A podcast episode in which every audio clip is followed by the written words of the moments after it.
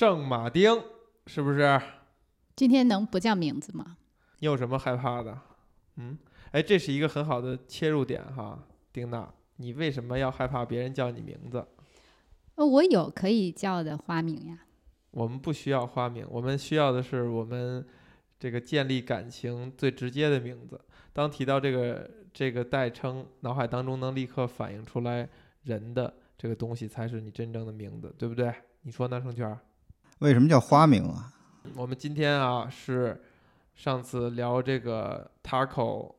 之后的两天，聊完 taco 呢，大家分别回家冷静了一下。今天我们要聊一个一个什么样的作品呢？哎，我呢一九年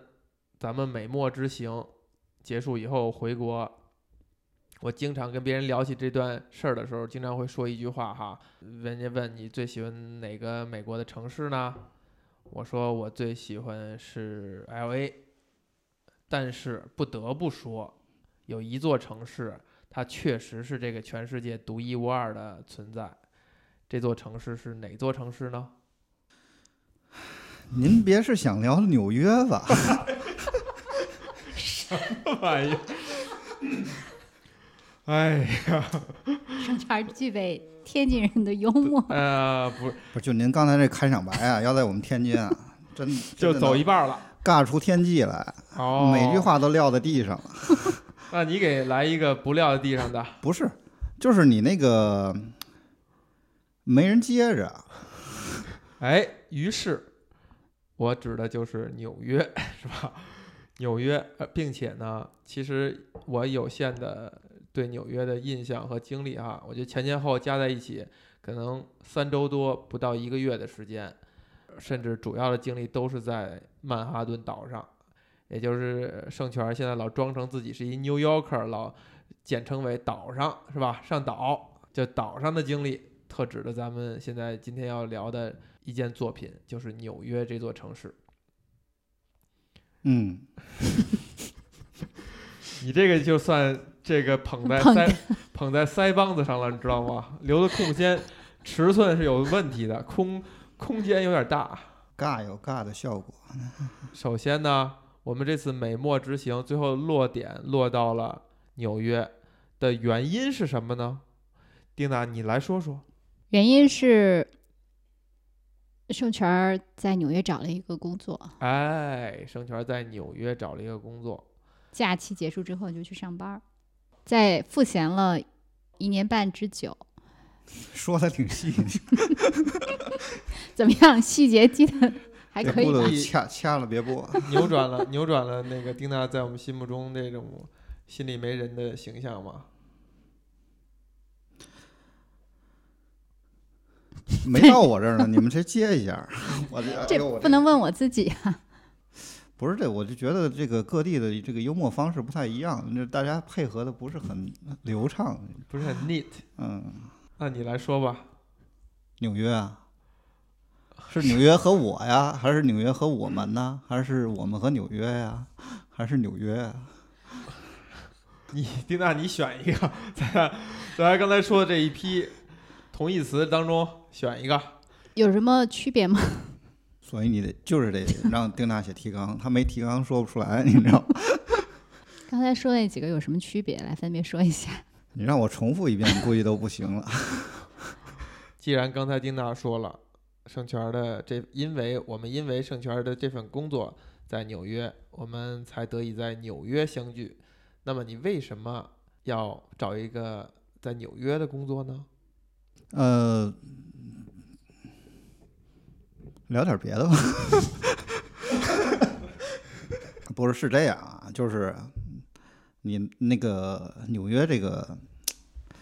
怎么说呢？纽约就有点像那个纽纽约就有点像煎饼果子一样，每个人都有心中那一套那感觉。其实这跟工作并没有什么关系。你是想聊为什么当时去纽约呀，还是想聊纽约和就是每个人的怎么发生的关系？我猜我猜哈，我以为你会说，呃，因为你要在美国工作生活很长一段时间哈，现在也堂而皇之的、合法的在那儿工作和生活，所以借着工作的机会，能够在纽约生活一段时间，其实是一个值得追寻的目标。呃，你说的这挺有道理的。丁娜，你觉得呢？就就你短暂的在纽约的相，就是跟纽约这座城市的相处哈，你有没有觉得刚才我说那句话是对的？就它是一个值得生活一段时间的地方。啊，如果你要在美国选一个，怎么加那么多前置条件呢？怎么每个人说话都想奔着滴水不漏去呢？那那我可以分享一个我当时在那个路上有一个什么感觉，我不记得当时有没有说，就我们路过那个有没有路过那个联合国大厦的时候，联合国大厦，就它有一个厦，那我就是记错了，它有一个办事处，还是有一个 联合国大厦是哪个呀？聊十几分钟没有能用。有一个地方路过的时候，我当时想，如果我有机会到美国工作和生活一段时间，那可能在这个地方还可能挺有意思的。为什么呢？你看那个建筑，你觉得有意思？嗯、不是看那个建筑，就是觉得有很多不同的人可以在这儿，就你可能有机会能见到各种各样的人。也许你在其他地方是你只能就是一个时间段只能看到一种类型，但是在纽约你可能可以看到很多不形同的人，形色色对，形形色色。就这个可能挺有意思的吧。啊，我觉得那个纽约，呃，你可以说纽约在美国，或者说纽约在世界上是一个非常独特的一个存在。嗯，我就是这么说的，不论可不可以。我也是经过，就是也许潜意识里已经有这个想法，或者经过别人启发吧，能够意识到这一点。你就像那个，我记得之前有一年那个杨磊，带着他的那个那个家人，然后去去美国，然后那个他们第一趟就去了东海岸。当时我问杨磊的一个问题就是为什么不来西海岸，是吧？好山好水，是吧？而且有钱，是吧？跟国内很多的地方，尤其是城市里生活的人，能形成强烈的反差。哎，exotic 嗯，是不是？当时他给我的回答就是，在上一辈的人心里，就是纽约就是美国，我觉得是对的。就是，其实很多人的印象，可能纽约跟美国是划等号的，但是你如果在美国待的时间长的话，美国呃纽约实际上是特别不典型的一个美国。是的，就是美国可能只有纽约是纽约的样子，其他地方，不管是从生活方式，包括人的态度面貌。习惯、黑化什么都不太一样，所以纽约是一个挺有意思的一个存在。就是一上来哈，给的结论给的都太多了，也可以用一些细节去支撑这些结论。我本来以为我能说出来我第一次去纽约的时候的感觉，因为我第一次去纽约的时候，我感觉我对那儿的印象并没有那么好，可能是因为我去的第一天就又下雨了，还是降温还是什么，感觉印象就没有那么好，或者说没有一开始预想的那么好，也有可能是因为洛杉矶给我留下印象太好了。但是真的，直到我第一次进中央公园，印象很深。我一四年去美国的时候，我在中央公园从早上可能八点多进去，一直到下午几乎是五六点钟才出来，在那儿溜溜待了一整天，而且你觉得一点儿也不腻，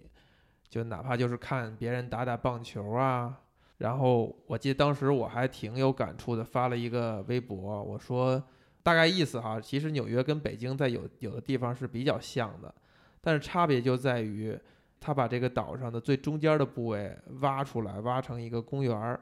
是所有的人都可以进的，并没有门儿，并没有栏杆阻拦。然后你看到就是周围楼上，比如说这什么 CNN 啊的员工，他们穿着他的公司的文化 T 恤衫，下了班就来打个棒球，然后也有学生，也有家长带着孩子，你就觉得特别的一种莫名的羡慕。而对比北京呢，可能我们把这个城市最中间的部分是挖出来给了那样一群建筑，主要不是咱们挖的 甭管是谁吧，就可这这个是历史原因了啊，因为咱们多朝古都嘛，对吧？人家早就建好了。那你没去过奥林匹克森林公园吗？对对，这就是你们这些以这个什么以五道口为宇宙中心的 的人会这么说哈。我说的是北京城老四九城的中心，老四九城对应的就是曼哈顿岛。那最中央的位置留给什么？其实这就是无论是北京与纽约的差距，还是美国跟中国的差别。你不觉得这个节目要有危险了吗？我们已经搬到了这个，呃，都马上都要录颐和园的人，还怕点这个？我只说有差别，我说的很中肯，代表了一个自上而下的。也是一个公园儿。对你也可以认为曾，因为我们小时候就是可以我跟爸妈骑着自行车到北京的中间地带，铺上一张凉席，在那儿躺在躺在那个广场上去看星星，去玩儿，然后蚊子慢慢多了，就会骑着车再回家。我们小时候就是那样经历的。它其实跟你去中央公中央公园的夜晚治安远远没有达到标准，让你可以在夜里边在中央公园待着。所以，其实我们可能拥有更美好的一个独一无二的城市，曾经拥有，是吧？现在呢，我们就是可能就要过一些安检啊，当然这是为了所有的老百姓的安全嘛，是吧？为了大家的安全是值得提倡的。我有点没跟上。中央公园去的时间非常短，那天应该是去博物馆，对你典型就是起一个游客观光客的，没有时间嘛。观光客就是这样，那天应该是去然后你把博物馆，时间留给了购物，你还好意思说没有时间？没有，确实没有时间。我没有购物，在纽约没有购那物。粉毛衣怎么回事？那不是你们买的吗？要不是我也不会买。要要不是你们俩，后来你穿过吗？嗯，好像回来之后没怎么穿过，穿过一两为什么次，没穿呢？就是变胖了。是不是录到现在还是没有能用的？丁娜买了一件粉毛衣哈，一反他一反常态是吧？在他的众多的衣服里边很显眼的一件衣服，回国以后就没有勇气再穿了。哎，这就能说到哈，盛权曾经跟我讲过这样一句话，虽然盛权在这儿，但是这些话都是我来复述。他说他从西雅图到纽约以后，他老婆说他变得坏神了。刚一个礼拜还是两个礼拜之后，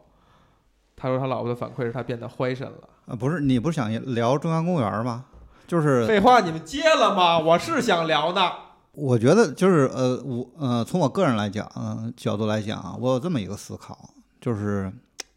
呃，哦，因为反应慢哦因为那个我国啊，贵国那个跟啊，你现在都不跟我们一国了。哎呦，这到时候被被那个听友们抓到，就是我先说的，拿着哪儿的护照的人是吧？我先说的是我国，然后再说的贵国啊。那个，因为国情不同嘛，体制不同，我觉得这期节目真是要疯了。就是咱咱们可能是是一种 top down 的一种模式，就是上面规划，然后去实施这样。这么说的，自上自上而下是吧？呃，但是美国实际上就是最大的力量是在民间。对，bottom up。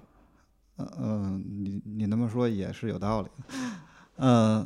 但是其实其实它达到了同样的效果，尤其是在这个纽约这个城市。纽约有很多不光是 Central Park，它还有很多其他类似的项目，像什么 Highland Park 之类的，哎，都是印象深刻的、啊。集呃怎么说呢，实用性跟艺术性，包括呃有很多创意嘛，也比较先锋前卫的那么一些东西。其实呃，咱们一直在说纽约啊，其实更精华的部分是曼哈顿嘛，是在曼哈顿那么屁大点儿地方上实现，我觉得是挺有意思的。就是你你相当于是两种不同的方式，最后居然达到了同样的效果，而且这种事情可能在，因为美国它其其实呃全国都是那种体制嘛，但是在其他地方反而有的地方就不太容易实现。为什么集中在纽约或者是曼哈顿那么大一点地方呢？这也是挺有意思的一个现象。为什么呢？首先是我觉得纽约聚集了一群呃，就是呃，可可能可能像刚才丁娜说的，像一群形形色色的人。他呃，有的人可能是你像什么的 Wall Street 那些人是赚钱，对吧？呃，搅动世界是吧？呃，厉害了可以颠覆一小国家是吧？呃，能够你充分感感觉到各种金融工具的力量，但是呢，在岛的另一端，或者是在同样一个地方，他有另外一群人，他可能诉求是完全不一样。尤尤其在纽约，可能是，呃，相当于是美国物价很高的地方嘛，呃，很多人在可能在岛上过得非常非常的辛苦，但是他们有一点那个。不知道是为了追求还是怎么样的，就聚集在一起，就是那样蜗居下去，也创造了挺有意思的一些东西。那其实也跟北京差不多。这个离咱们已经比较有点远了哈。就现在的年轻人，其实可能也在北京跟在纽约的那个状态有些像。其实我个人印象啊，我觉得纽约更像上海。你看哪个层面？就是其实很顺拐的一个层面是说，就是所谓形形色色。哎，这期节目你想录的时候是 有什么发心吗？想录的时候发心就是咱们咱们上一次聊墨西哥呢，大家都有一些未完成的心愿，所以咱们要有一个借口再聊一期，让这个事情无论是这个未完成的心愿完成，还是最后发现还不如不聊。但它最终它是有一个结果的。纽约其实我没有那么大的兴趣想要把它聊透，因为我现在对纽约这个心态啊是一种，你还真有点类似于跟像上海的心态一样，就是你你你其实你先天你对它有偏见，就是在在一一九年这次再去之前，你是对它有偏见的。你就觉得哦，全世界人民都说纽约独特，都说纽约好，我就偏不觉得它好。我比如我就青睐洛杉矶，很多人都不喜欢，觉得洛洛杉矶脏乱差，但是我就是看哪儿都觉得好。纽约就是大家可能都觉得好，你就觉得怎么着你也喜欢不起来。但是最后你发现，你内心深处某些地方还是被他征服了。比如生活当中有一个人，你第一眼看上去你就很讨厌他，但是你相处时间长了，你发现，哎，这个人他就是有才华的、有特点的，他就是一个在某方面很优秀的人的你那种感觉，这种感觉是很共通的。但是呢，他又把圣泉改变了，导致圣泉变成一个回来以后还带着项链的一个。从一个在西海岸是吧，可以随便穿穿一穿户外的衣服，穿一穿始祖鸟就知足的人，变成了一个各种花钱买衣服、戴项链的人。这个事情让我觉得还是有点接受不了。其实我觉得不是城市，或者是他在这儿住改变了，应该是本来他就是这样的，被激发了。对，只不过他在西雅图的时候可能。觉得不好意思，哎，你说的有道理，但是我现在觉得啊，咱们现在这个，咱们现在这个画风不是很对。就是我其实很讨厌那种语不惊人死不休，然后说一些比较比较抽象的、比较总结性质的、特别抽象感受的东西。我们说一些比较具象的点，比如说我跟盛泉在纽约，其实我们一块儿待的时间很长哈，四处吃吃逛逛的。走走看看，确实在他的提醒下，有一个现象很明显，就是在曼哈顿岛，尤其是相对欢盛和繁华的地区，哈，嗯，我是真的很少有在纽约、在美国行走的时候会有一点自惭形秽。大街上走的人都是漂亮大长腿，这个特别好看的人，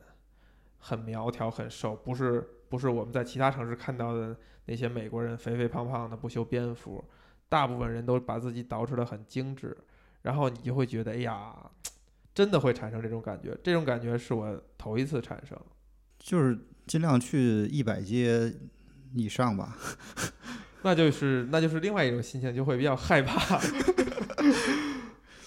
去那边儿可能觉得自己不够黑，哎，要不我跟你说点儿那个比较新鲜的、符合当下的形式的一些东西。就是因为去年我基本上，呃，有一大半时间应该还在纽约吧，而且去年同时也是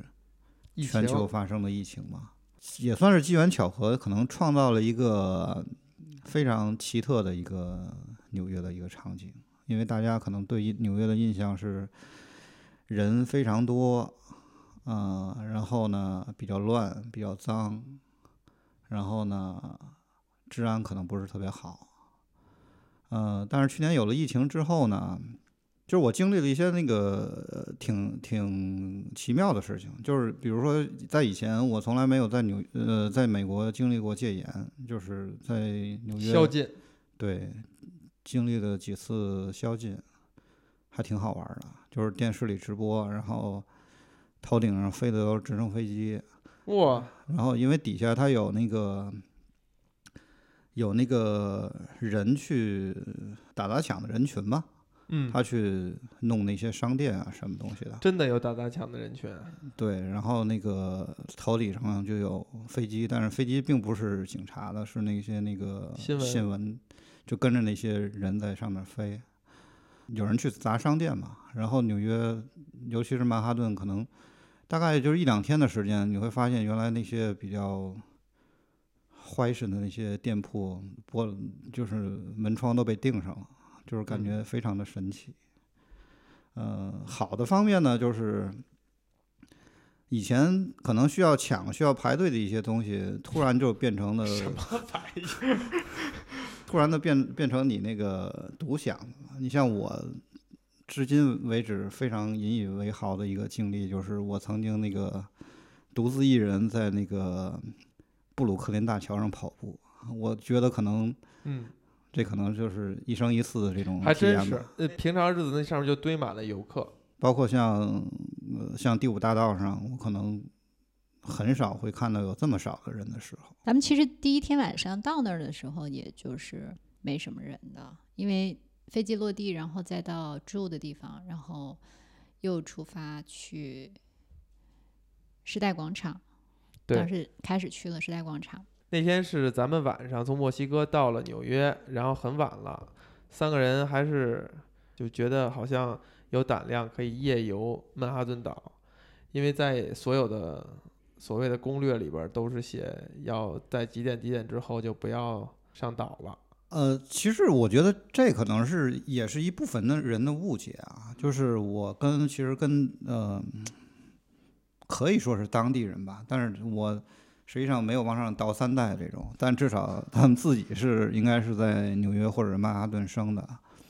很多人其实觉得，尤其是曼哈顿，可能一百街往下，应该是在美国算是治安好的地方。你考虑到它人人口的密度跟它的那个犯罪的那个案件的发生率的话，是可能在全美算是那个呃犯罪率比较低的地方。而且呃，就是疫情发生之后，可能是很多人被生活所迫或者怎么样有一些逆转或者是改变吧。但之前我真的是在一天二十四小时的任何时间都在曼哈顿上溜达过，我从来没有感觉到被威胁或者感觉到不安全的地方，基本上没有。而且就是你，嗯、怎么说呢？他有一些 homeless 会会有一些很很奇妙的互动跟你。你像我在我在曼哈顿上，大冬天走的时候被人要过 jacket 这种，但是他也就是问你一句，我我当时脑子里有很多问号，就是真的会有人给他吗？但是 但是后来我想了一下，我觉得很多人都会问一句，我想了一下，这种事儿有可能真的会在美国发生，就是你可能碰见一个比较如如果你不喜欢你那件儿 jacket 的话，你可能会给他，这样你有一个借口会买一件新的。我对此现在非常有有非常深的体会。我为了买那个新的苹果的耳机，我就把我原来那个索尼的送给了我爸，而且我是硬塞给他。嗯，你那个有血缘的还不太一样，是吧？我觉得我这个，嗯，东方的血液不允许我当时 有任何的借口把，就算那个那外套你不喜欢，而且冬天比较冷嘛，这种嗯快到家了呢，快到家，其实他也就是问一句，然后，对吧？我也没什么反应，他可能也就走了，这样。对你说嗯的时候，我在想什么到底什么对我们而言是抑郁情调？我为什么会想这个问题？就是你把这个东西当做一个故事讲出来，就是因为它对你而言还是一个抑郁情调，而且对我们听的人来讲是一种抑郁情调。其实我还有另外一个故事，就是可能跟我互动更多一点的，就是，呃，我当时上班的时候在 SOHO 旁边嘛，然后那个每天上班的那个我们公司拐角都有一个 homeless，每天早上在那儿坐着。我的习惯是每天早上买一杯咖啡嘛，他每天早上都会跟我问好，找我要咖啡。然后你每天都说不给，然后我一开始非常尴尬，不知道怎么回他，但后来我会回他一句，就是“早上好”之类的。但是还是不给咖啡。呃，就是我觉得这这个可能你我不知道这是不是你所谓的异域情调啊，但这这个这个真的是那个每个社会里可能比较有意思的一个现象，就是他的他其实他很多的 homeless 并不是没有工作能力或者怎么样的，但是可能在美国人看起来呢，可能就是一种生活方式。呃，我指的异域情调就是你把它当一个故事来讲。因为我在刚才在想的时候，我会不会给你们讲一个北京大爷？我早上起来跟一个北京大爷互相搭话的故事，我绝对不会讲，因为在我看来那就是特别正常，他就不是异域情调。嗯，第一次发生的时候可能对我是事故，但后来慢慢就变成故事了。你你从来没给过人家一杯咖啡是吗？他很关心这个问题。我我希望那个不会在道德层面去榨制我。你就算你不给他一杯咖啡，你会不会认真回答这个问题？你说不，我不会给你一杯咖啡。因为从生理角度讲，就是你你早晨起来的时候睡眼惺忪，对吧？你也不知道他几点起的。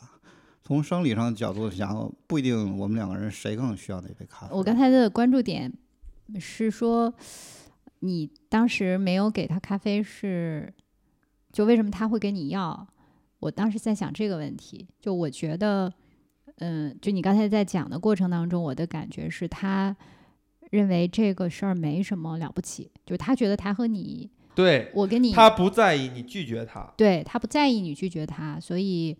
呃，他就是遇到了人，他可能觉得，也许我会遇到一个人，他可以给我一杯咖啡，那没有给我的咖啡也很正常，就是他没有对你有任何的一定一定怎么样的期待，所以他就是问了一嘴，是，这就是我管盛权要一个鼠标的心态，就是他不给我也没事儿，不影响我们俩之间关系。结果他给我了，但是这个事儿为什么盛权接受不了？因为他觉得他接受不了，他只是给咱们讲一故事。他盛权刚才点了一下头，你点头大家看不见，还以为我这儿那个云山雾罩呢。我云山雾罩，我云山雾罩。我觉得那时候不应该有声音，应该创造那种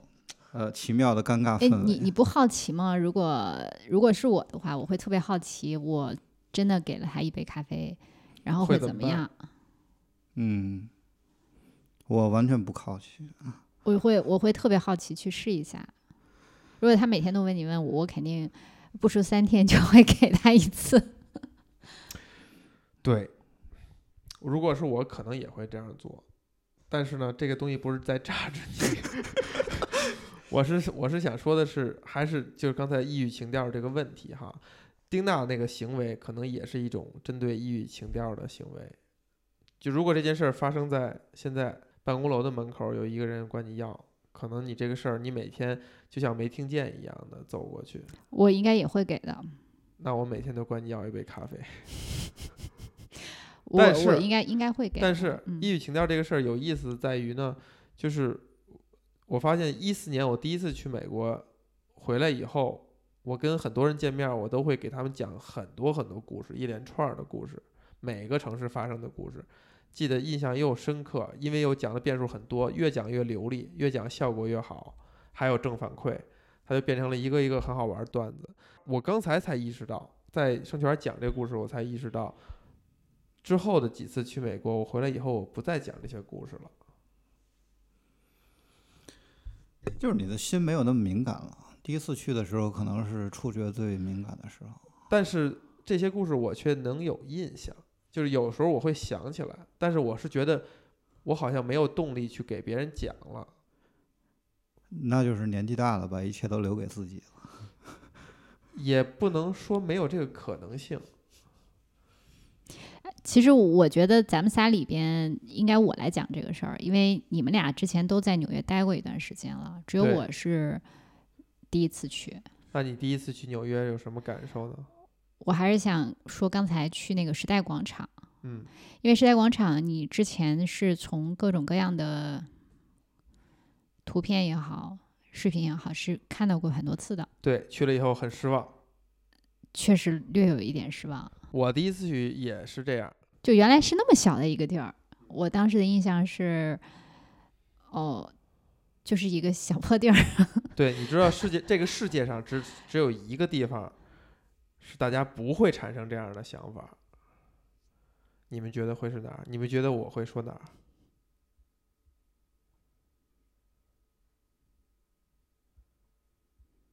留的空白足够多了吗？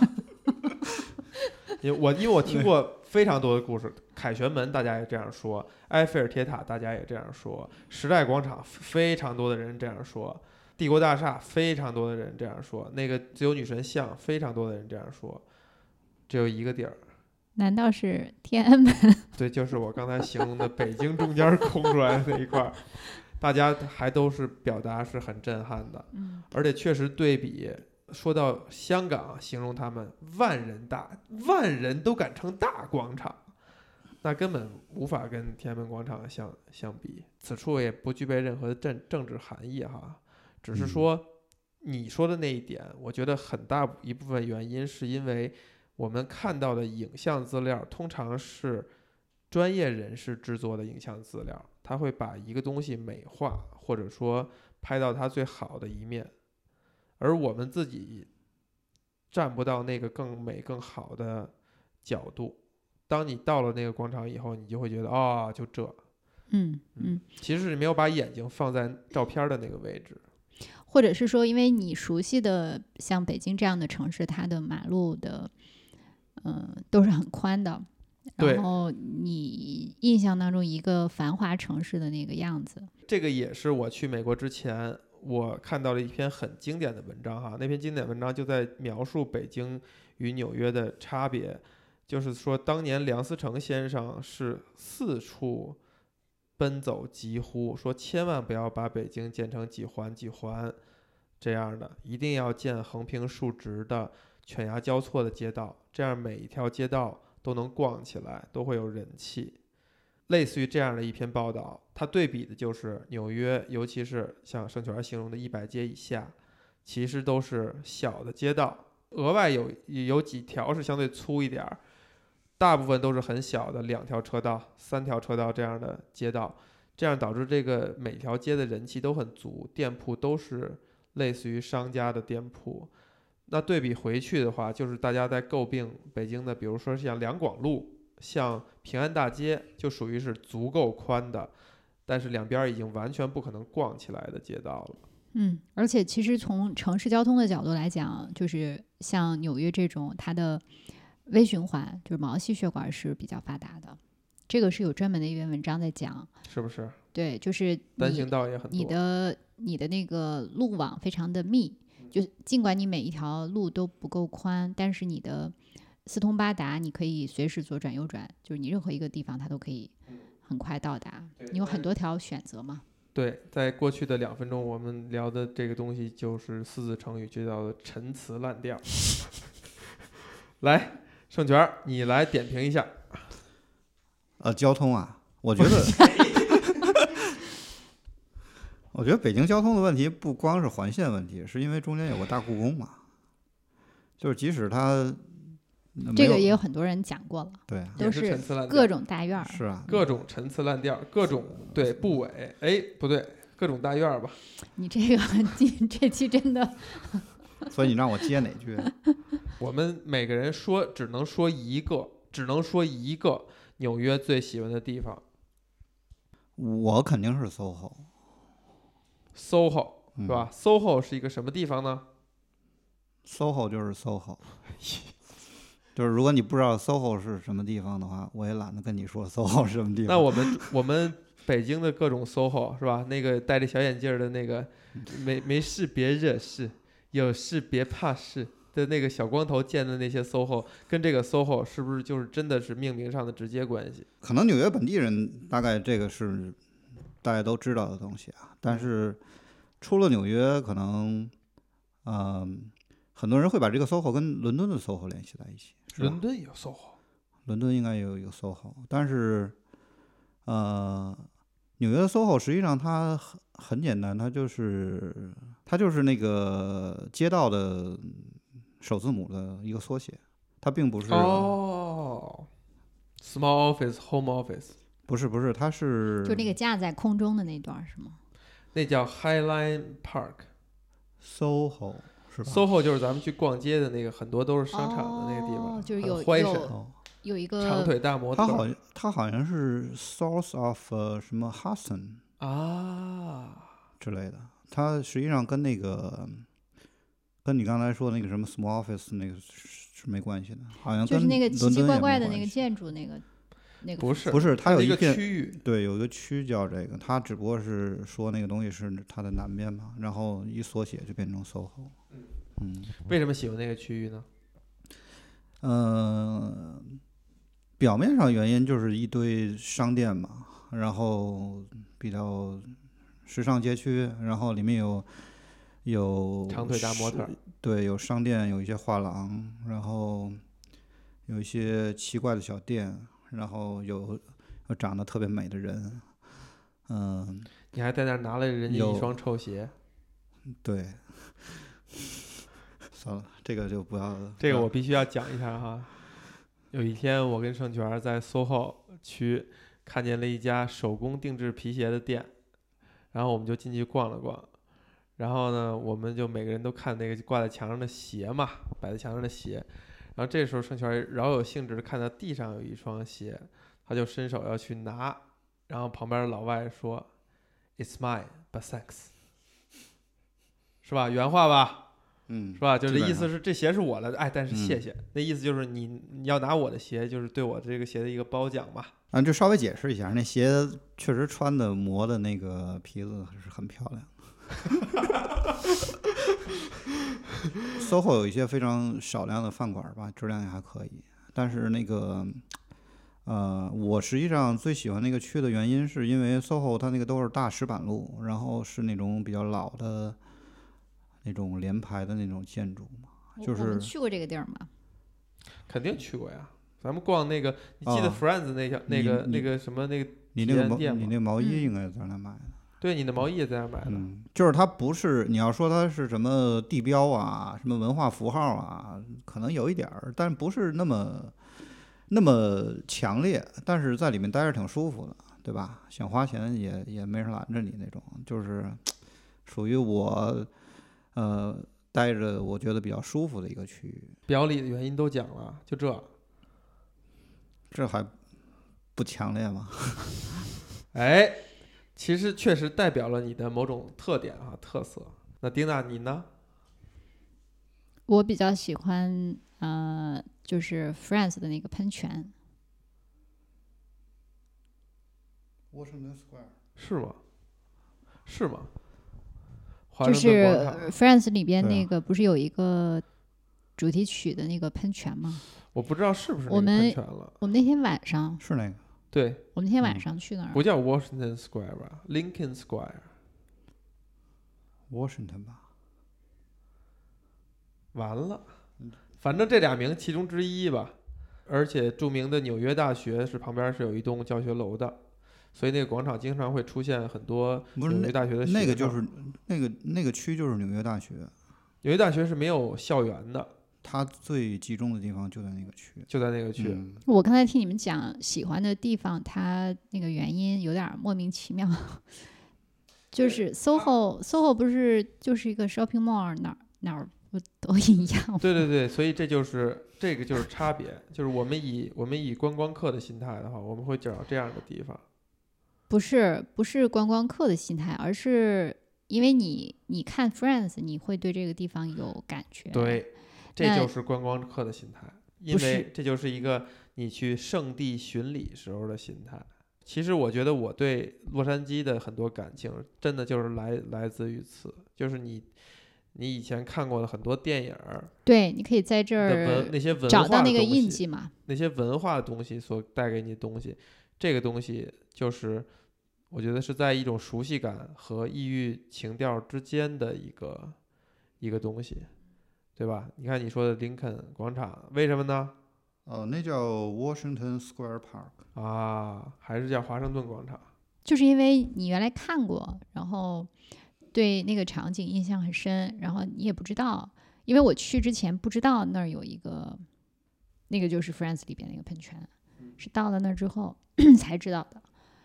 所以就有一种，哎，我到了一个我没有想过会来的地方，它还和你印象当中的，和你很喜欢的那个剧里边的那个呃场景是有印证的嘛，就是你，哎，你就觉得挺有意思的。你有幸可以来这样的一个地方看一看。我上期已经说过了，什么叫完美旅行，就是你要有意外感，就是第一个你要有有意外的收获，没有你不是所有的事情都是计划好的嘛，就突然到了一个地，你发现了一个意料之外的事情，第一个嘛，然后第二个就是，呃，要有比较多的吃的东西，因为你可以了解当地的风土人情。然后纽约吃的，我印象也很挺深刻的。哎，你们没有人问我该问，没到你呢，你这还让我解释为什么呢？好好好，对，所以这个地方就具备这个完美旅行的那个第一个特质嘛，它就是对我来说挺意外的。然后，嗯，又印证了你说的那个巡礼，圣地巡礼，圣地巡礼，所以我觉得印象深刻嘛。有没有逻辑？有没有逻辑？有可以可以可以，是不是一个 好的答案？嗯，那马里你呢？有点生硬啊，稍稍显生硬。对我刚才问你完你们呢，我就在想这个问题哈，我比较取巧，我最后再回答。如果是一九年这次之前问，那我肯定回答一个最俗的答案，就是中央公园儿。啊，我刚才一开篇的时候说提到纽约，我就提到中央公园儿。我甚至之后回来以后，我的所有的口径都是说中央公园儿，我可以永远也待不腻，太喜欢了。直到我这次一九年去纽约，我这次是罕见的在纽约入境落的地。我把东西放到我住的青年旅社以后，因为离中央公园很近，我就一拐弯就进了中央公园。结果我发现只在里边待了二十分钟，我就出来了。就是它没有我想象的那么喜欢，以及那么可以待得下去。这事儿还真的是让我很伤感哈，伤感的一个点就是觉得自己老了，那个心态放不到那种那么休闲也好，或者怎么样也好的那个那个感觉了。所以如果加上这一次一九年呢，我最喜欢的地方，可能我就会回答一个像圣泉一样俗气的一个答案，就是那个切尔西市场 （Chelsea Market），想到了，想到了，是不是？嗯，呃，你去了不止一次吗？对我去了不止一次，而且就是我我自己入境美国待的第一周，后来我想了想，我应该是每天都去了。Chelsea Market 我可能是一四年去的时候，我并没有去过，所以这一次去呢，我还觉得真的挺新鲜的。首先，它是一个非常古老的建筑，它的那个地啊，那个石头那个地啊，都踩的有点坑坑洼洼的了，很有那个时代的印记。那个建筑呢，有点那种呃，外壳看上去没有那么古老，但是你进去以后，你就发现各种设施啊什么还保留了很古老的这个痕迹。然后再有呢，里边吃吃喝喝、玩玩乐乐都有，并且楼上呢还有几家非常知名的科技公司在那儿办公。哎，你就觉得这个地方就很神奇，就是底下是一个游客，尤其是现代游客哈，有了互联网以后的游客都会去逛的这样一个地方，一个市场。吃的东西也不能说是多精彩，但是呢，也还是有纽约的特色，呃，也很贵，也不是一个很实惠的地方，不是真的像市场那样实惠。卖的东西呢也是形形色色，什么都有，人也都是游客占一大部分，但是楼上却是一个办公的地方。我还特意就是偷偷摸摸上楼看了一眼，是哪家？是一个音乐的一家公司，我忘了是不是？好像是 YouTube 的 Music 在那儿。对面吧，对面是 Google，对面是 Google，但是嗯 YouTube 好像在上面有一个办公室，我忘了啊。有可能，因为那个 Charles Market 是是 Google 买的，对，嗯，但是最最关键的，就是我们上一期 callback 到咱们上一期了啊，提频繁提到的一家在美国开的墨西哥 taco 店 Los Taco Number One，我第一次吃就在 Chelsea Market 里边那个店，当时是给我惊艳了。我一下点了三个 taco，哎呀，每一个都是哎呀，在那搓手指头，所以这期还是大狗。而且呢，还遇到了一家卖衣服和鞋的快闪店，买了一双我非常喜欢的鞋。结果想再多买几个花色的时候，转过来那几个礼拜再一看，人家这个店就没了，很神奇。老斯 Taco Number One 也是吃了好几次，然后还有很好喝的网红咖啡店等等。总之，我也给了一个很世俗的答案哈，这就是第一次去纽约的人，跟去了很多次纽约，跟已经在那儿生活的人不一样的地方。对，总结一下，你这就是这写字楼底下开了一个啊、河马先生。哎呀，一下就变得特别 low，但是不得不说还是有道理的哈，河马先生。呃，河马先生，我觉得他那个商业模式可可你能有是让你聊 河马先生，有很大程度是从那儿借鉴过来的。从 Chelsea Market，嗯，真的假的？你这是你这是是是在那个给丁娜挽尊呢，还是你你不是因为因为咱们从历史上没有这种就是市场旁边直接吃的这种习惯嘛，这种消费习惯。哦，你你你提到就是 Chelsea Market，它有一个是直接拿生的东西，然后旁边就给你加工。嗯，其实我刚才并没有提到，我也把它淡忘了。嗯，对，你提到那个纽约的吃啊，其实那个我觉得这可能也是一个比较独特的一个存在，因为你想这些世界级的城市啊，除了你们北京啊，哎，这个我不敢评论，然后其他的像什么世界级的城市，像什么东京啊啊，可能伦敦有有一些类似啊，你去过像伦敦吧你？没去过伦敦，嗯呃，像巴黎，巴黎对它，你像这两个国家都属于他自己的那个呃菜都非常 dominate 那种是的，但是 dominate，好家伙，但是美国呢没吃的对吧？大家印象里，其实美国也有一些吃的，但是它正是因为它本土的那个菜可能不是那么的 dominate，被各种人都受欢迎，所以反而造就了它纽约其实它有各个地方的食物，而且相对来说比较正宗，就因为我觉得是他本自己的菜比较弱势一点，就反而有这种环境给其他的地方。哎，这一点其实就跟你刚才避而不谈的北京有相像之处。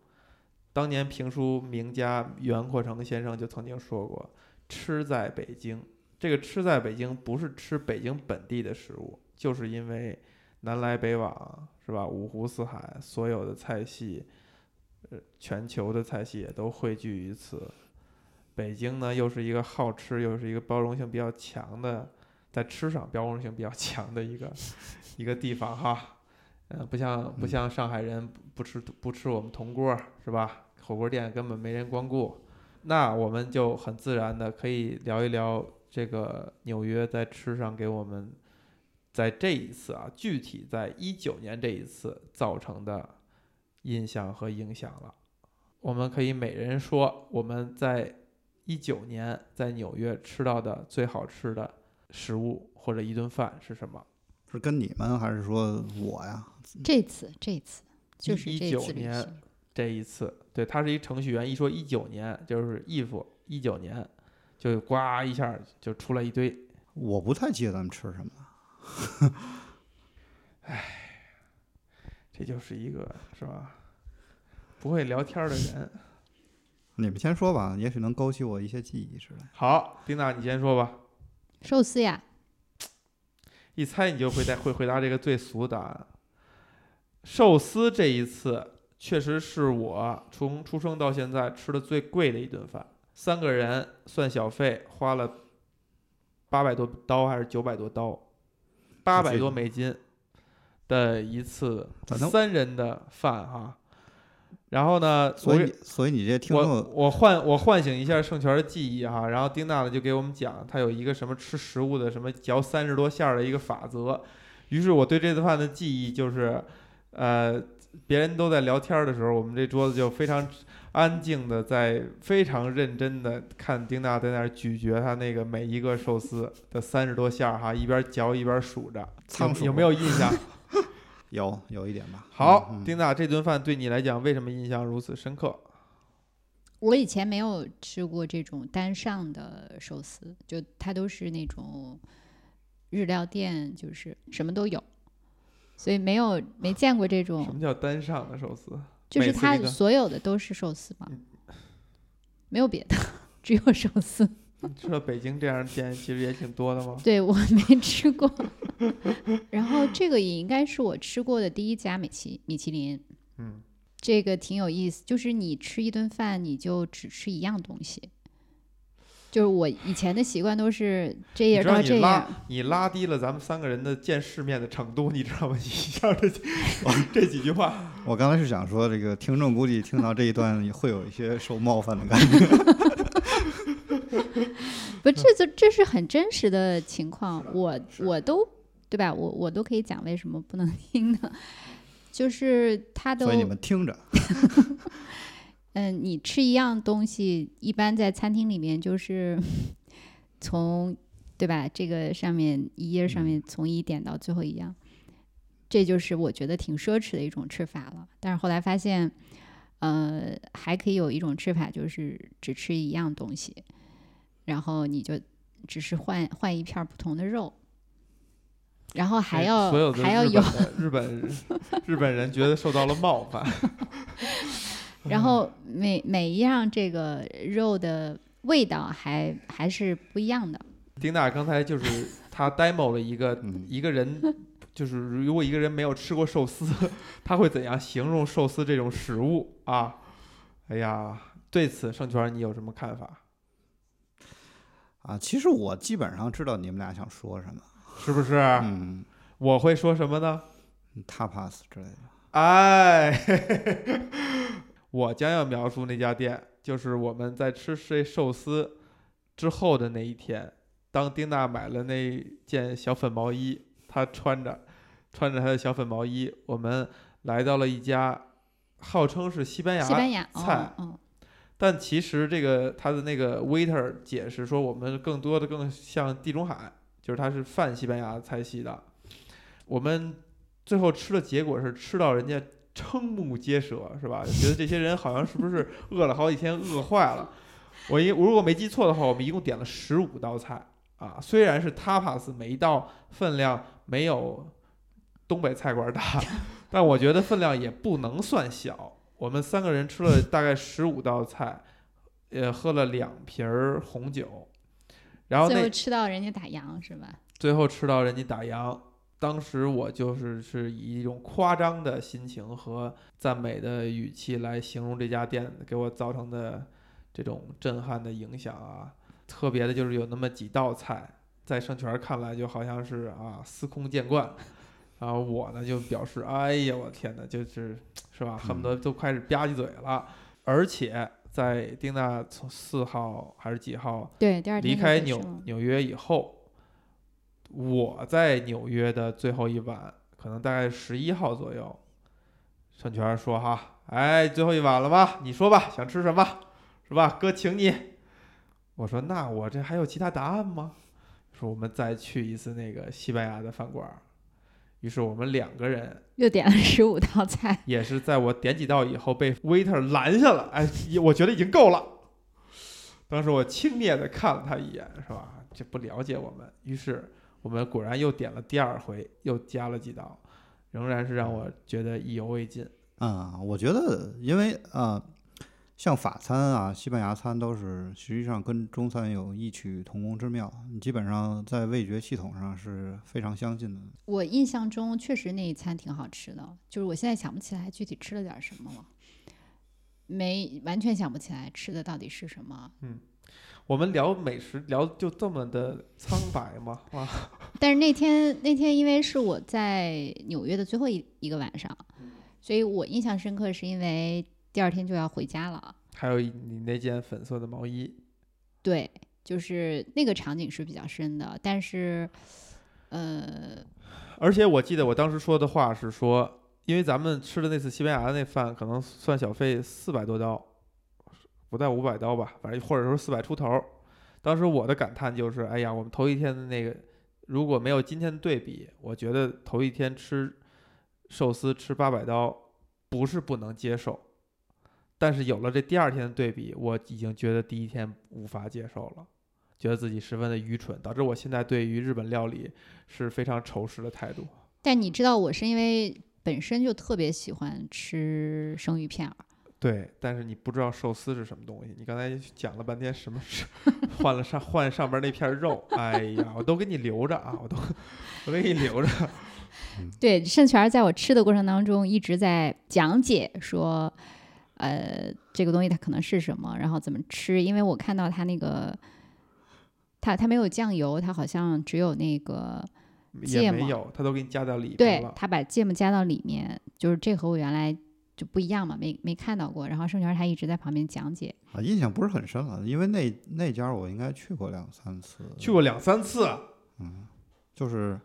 反正。就这么说吧，如果你要是让我回到纽约，然后想吃的东西，能吃一顿，嗯，如果只能吃一顿的话，我肯定你就去吃那荞麦面。我肯定 我肯定去吃 burger 之类的。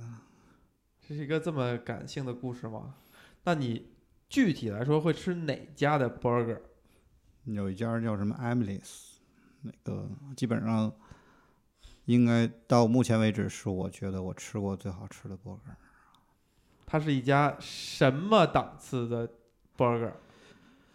什么档次？是会问你肉饼要几成熟的档次吗？这就已经拉开了快餐与堂食的与与正经餐馆的差别了。不是，它是有三个层次的，就是你去那个，你去麦当劳之类的，他肯定不会问你，就是中间那个肉饼要几成熟这种嘛。但是只要是坐下的饭馆，基本上都会问。要好一点的就会问，但是呢，就是如果这个厨师特别有准儿，就是我做的就是肯定就是最好吃的，他就不问。所以这个我那就是不问的，不问 所以这个一个 burger 多少钱？我印象好像十八块钱左右。哎，啊那是非常的，啊是吧？嗯作为一个成年人，还是能接受的。嗯，反正就是非常好吃。嗯，我我也还有一个觉得特别好吃的，是那个 Charles Market 里边的那个生蚝。我我甚至后来有一点儿后悔，就是没有把菜单上面那个其他的点一下。对，当时应该只选了其中的几样，没有从一点到最后。对，虽然说我觉得咱们聊吃的聊的特没劲吧，但是你说的生华这生蚝这话题，我也有同样的感受。就是我第一次去美国的时候，盛全带我去西雅图的一家生蚝店的时候，我吃完了以后，我发现我以前没吃过生蚝，就是你以前吃的那些不能称之为生蚝，就是一些很腥的、很海味儿的，然后被弄了各种各样的酱的，去掉了所谓的腥味儿的一个一滩黏糊糊的东西。但是真正的生蚝其实就是你甚至可以连柠檬都不挤，就可以吃的，就是完完全全生吃，不加任何佐料的，也是很鲜美，对吧？但我突然对于咱们聊食物这件事儿失去了非常大的兴趣，咱们聊的实在太苍白无力了。不是我，我给你添点儿佐料啊，啊就是你能不能把这话题引到一个比较深刻的地方？因食物而深刻。深深刻不深刻没有什么把握，但是有一些反差，嗯，就是其实纽约有好多什么米其林三星吧，还有几家，四五家、五六家，嗯、三星。对，甚至那个像什么那个 Colombo Circle 那边那一个路口有嗯三家，就这种，就是应该在全世界的城市里算密度很高的一个城市。那二星一星的就不说了，对吧？呃，但是我对米其林这个评级是颇有微词的，这基本上是西方话语体系下面的一个产物嘛，那个就不说了。极恶之大成。呃，因为他们那个呃，他们那种用餐的方式跟东东方还是不太一样的，所以他去 ranking 那些西方的饭馆或者食物的话，我觉得是有准儿的。但是嗯，对东方，除了日餐之外啊，因为日餐其实会有一些融合嘛，但是纯东方的一些食物不一定那么准，这是题外话。呃，就是回来说那个纽约的食物啊，如果你让我现在回到纽约，就是想吃的头几名里面，肯定没有这些特别有名的饭馆儿。嗯，呃，不能说特别有名、特别贵的饭馆儿吧，或者是带星的饭馆儿，肯定都不是这些。你回纽约，可能一开始你想吃的东西，除了我刚才说那个 burger 之类的，包括纽约的 bagel，对吧？嗯，然后纽约的 bagel。那么露出一个痛苦的表情，然后呃，包括他那个马路上餐车那种哈拉盖斯那种，叫不知道什么是哈拉盖斯。就是那种清真的盖饭啊，哦，对，也非常好吃。嗯、当然，另外还有就是大家都知道什么纽约的披萨之类的这种，就是都有自己的特色，有自己特点。街角一个披萨属于两三刀，对一牙儿。署名那个庶民的食物，但是挺好吃。就是我说的，就是这个反差，就是可能大家会觉得去纽约会吃那个比较贵的那种，但是实际上你你经年累月累积下来，你最想的可能是这些东西。对，嗯，如果是我沿着盛权刚才那个问题来回答的话，我如果现在去纽约下飞机，我第一个想吃的可能还真是 Los Taco Number One，是吧？又去吃 taco 了，但是就是还是一个墨西哥人。对我精神还是一个墨西哥人，但是第二想吃的，就是我跟盛权的一次奇遇。我们在就那一个破破烂烂那个区域，我们吃了一家美国的一个连锁中餐，叫西安名吃。我点了一个 类似于扯面，但是是有点孜然羊肉味儿的。盛泉也不点了一什么，我们俩当时就是这个东西上来以后，因为那个店很小，我们并排坐在一这个墙边的一个桌子上，真的可以形容就是吃的直哼哼，就是互相之间已经不说话，来不及对话了，就是呼噜呼噜往嘴里边呼噜，非常香。但我可以清晰的觉得那个不是一种思乡，不是因为好久不吃中餐了想念，而就是它这个美式改良的这种面食中餐的这种味儿啊，加的那个料哈，就是足，就是调到了一个让人味蕾大开的程度。你你听说过一个故事吗？叫珍珠翡翠白玉汤，就很不一样很可能就是你们饿了。不，我呃，也有这个可能性。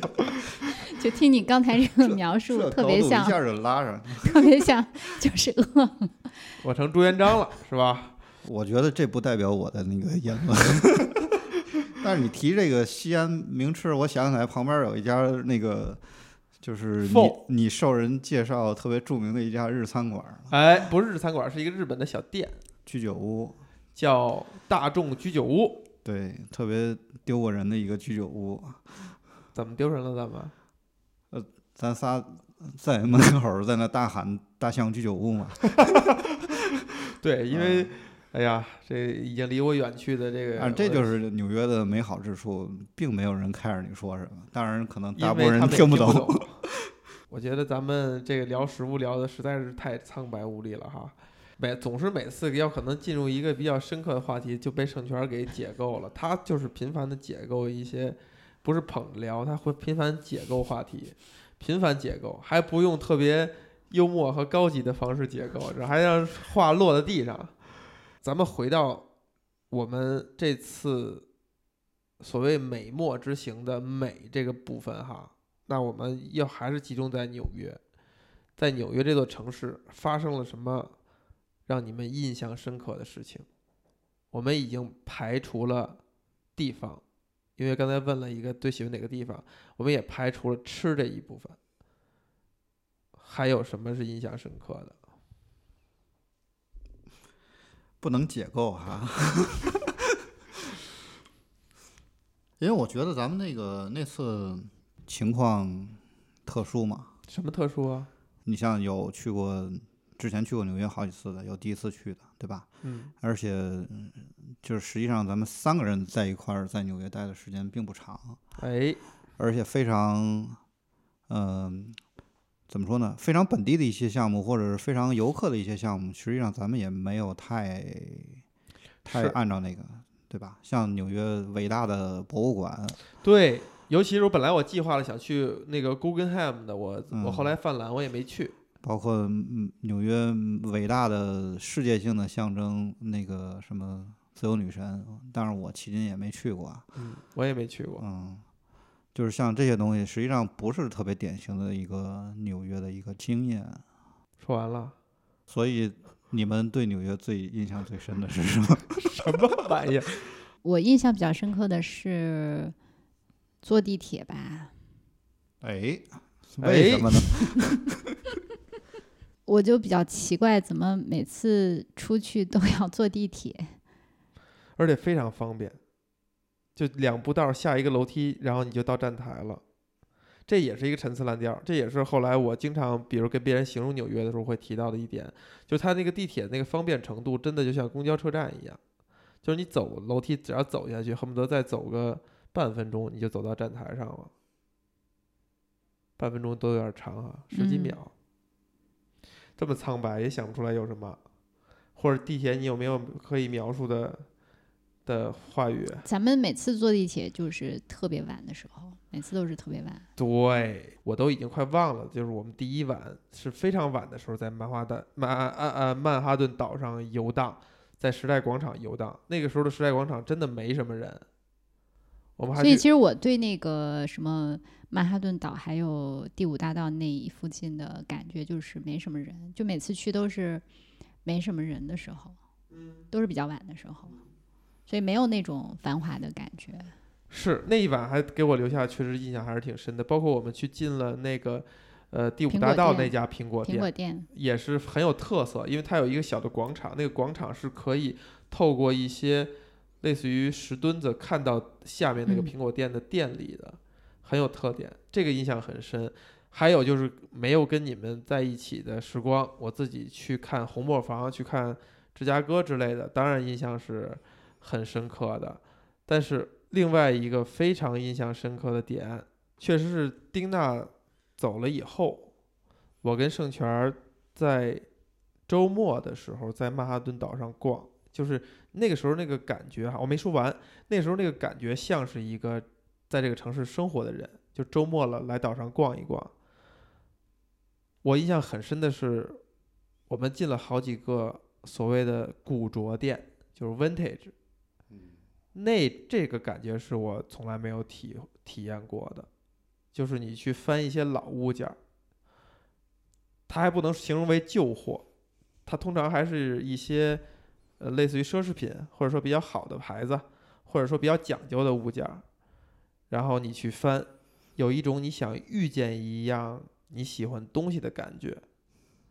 你就怀着那个心态会翻那些老店的老物件儿，然后你特别想带着一个心态是我挑件一挑着一件东西把它买走，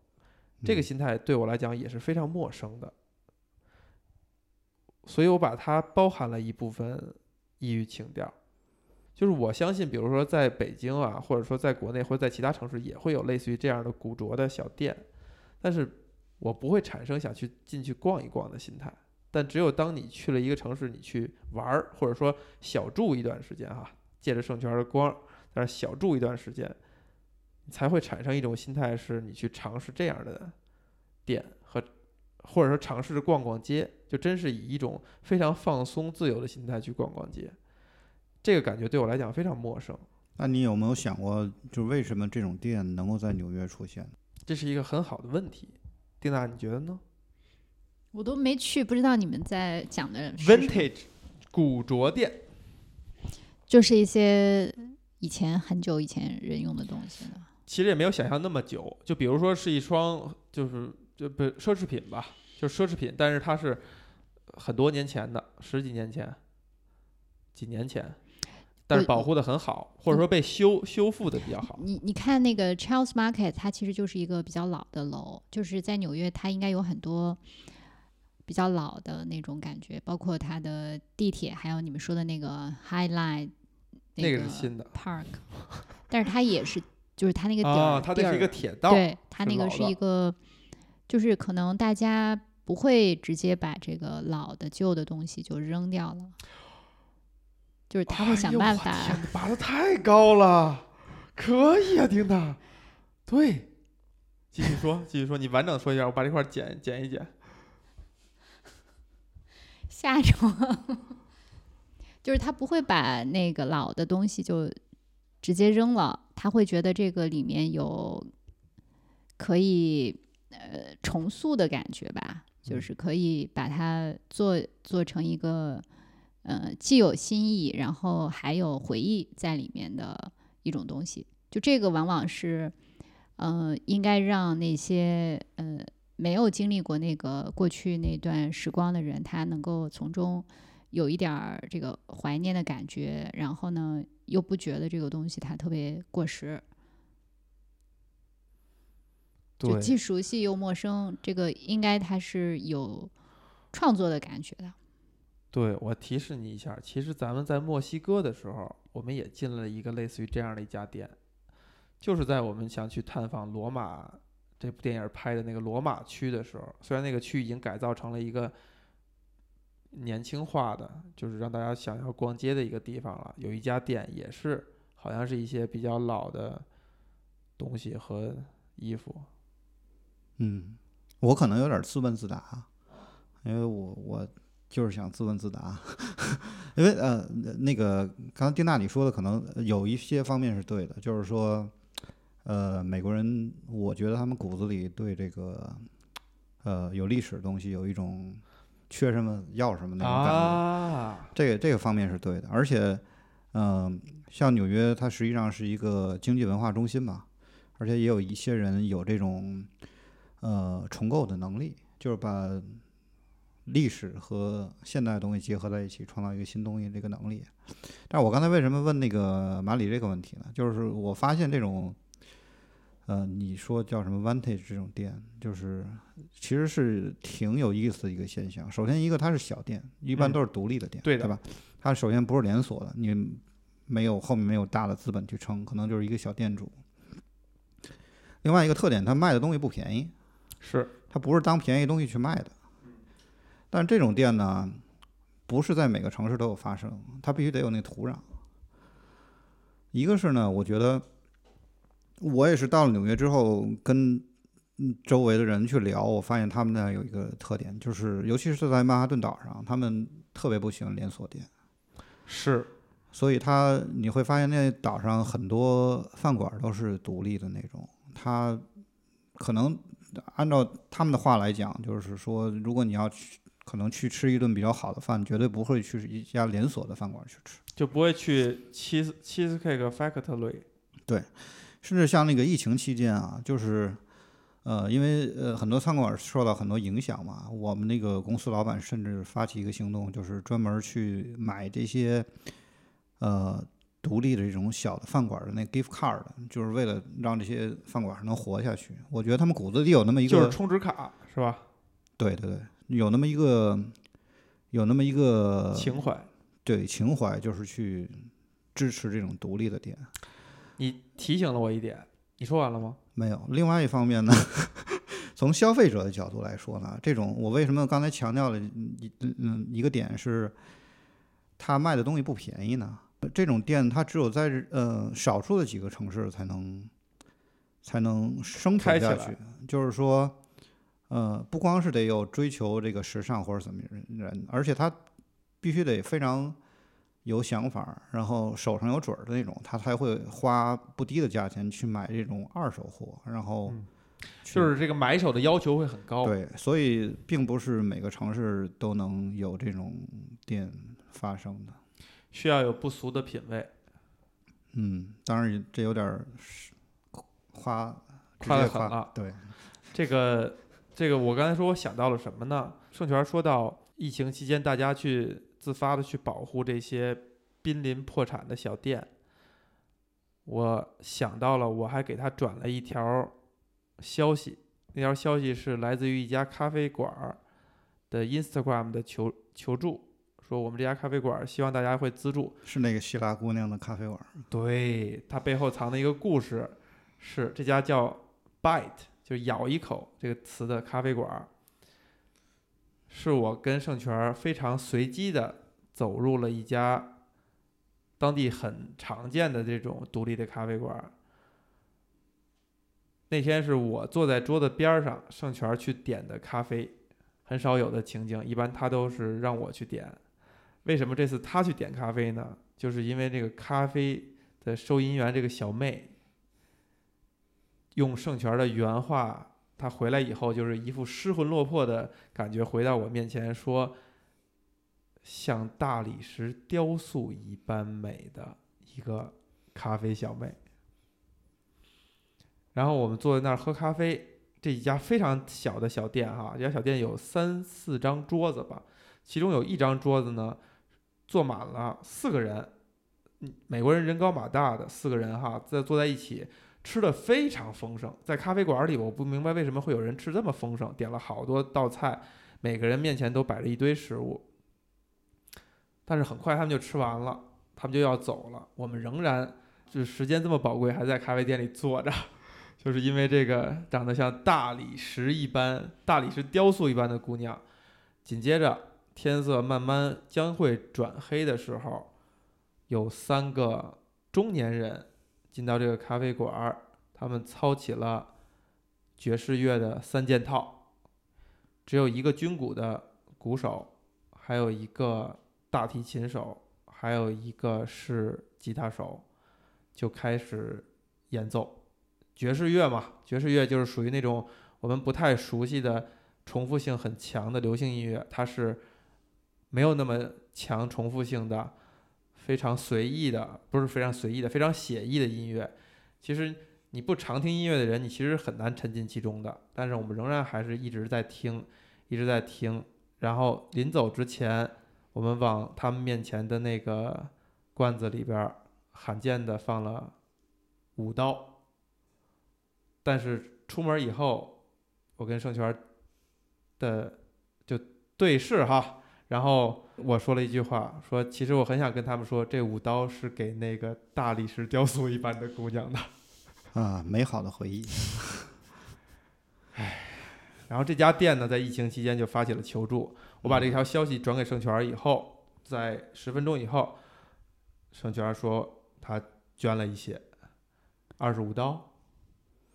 好像是吧，记不清楚。我其实疫情期间还是捐了几家饭馆的，嗯，就是选自己爱吃的买一点之类的。而且这家咖啡店在之后的某一天，我们还特意就是假装路过了，然后张望了一下，没有看到 大理石雕塑一般的这位咖啡小妹，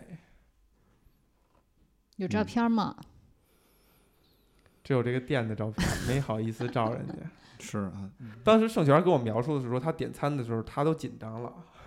说话说话说的都不利索。也没有那么夸张啊，但是确实是很标准的那个，其呃，